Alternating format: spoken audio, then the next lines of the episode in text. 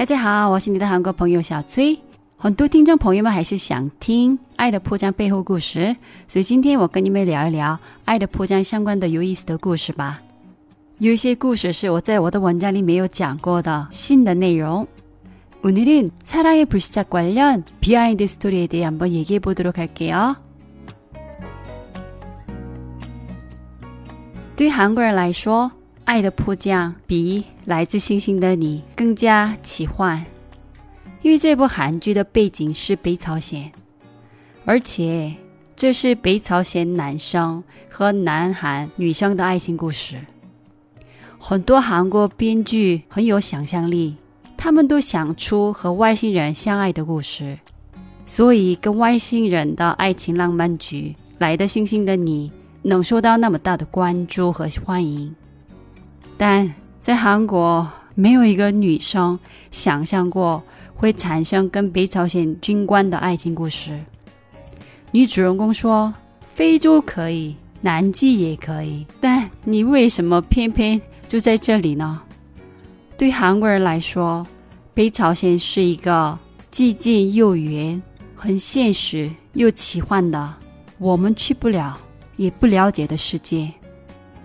所以，对韩国人来说，在北朝鲜发生的韩朝爱情剧，比《来自星星的你》感受上更加的奇幻。其实，正是悲伤。虽然《爱的迫降》对我们来说感觉有点像一部奇幻片，但其实这部韩剧是通过很多现实题材组成的。男女主人公都并不是百分之百的家乡人物。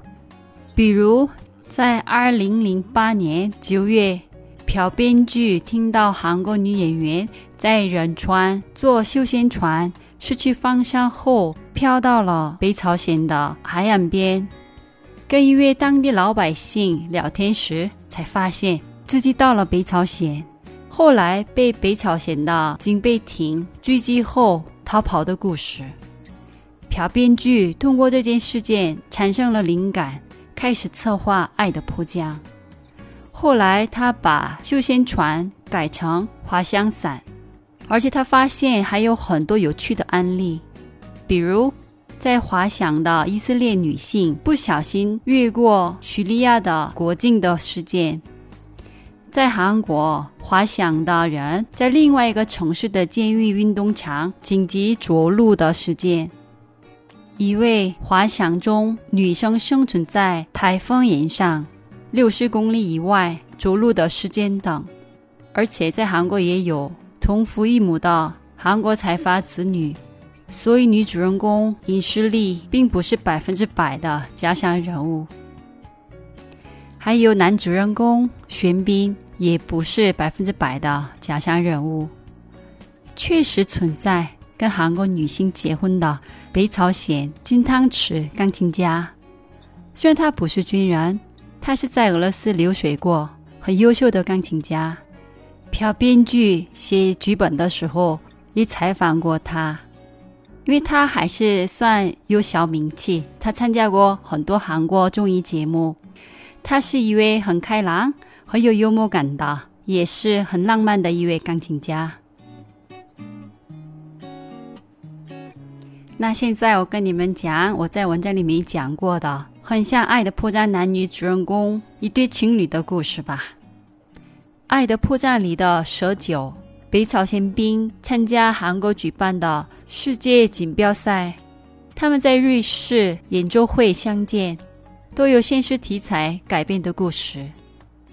北朝鲜有一名百战百胜的柔道选手李先生，他在一九八九年代表北朝鲜参加世界柔道比赛。他在奥运会期间见到了一位台湾柔道代表陈小姐，两个人一见钟情之后，趁着赛程空档约会了几天。但李先生回到北朝鲜之后就不能打电话，也不能写信，所以他们两个人约定好要在一年后北京举办的亚运会再次相见。后来他们都顺利到了北京比赛。李先生当时因为输给韩国选手，只获得了银牌，没夺冠的他回北朝鲜后就被抓去挖煤。李先生觉得这样很不公平，加上四年心爱的陈小姐，下定决心脱北。李先生在一九九一年西班牙巴塞罗那的世界锦标赛上，他脱北。李先生用了蛇酒灌醉其他人后，直接从开往巴塞罗那比赛的火车上跳车，然后一路跑到韩国大使馆。终于在一九九一年成功投奔韩国。后来看到这个新闻的陈小姐飞到韩国跟李先生见面，最后他们两个在韩国结婚，开始新生活。他们生了三个儿子，都练过柔道，其中老二在准备参加奥运会。大家可能会产生疑问。你不是说韩国人去不了北朝鲜吗？北朝鲜都没有去过的韩国编剧写的剧本，能清晰再现北朝鲜的日常生活吗？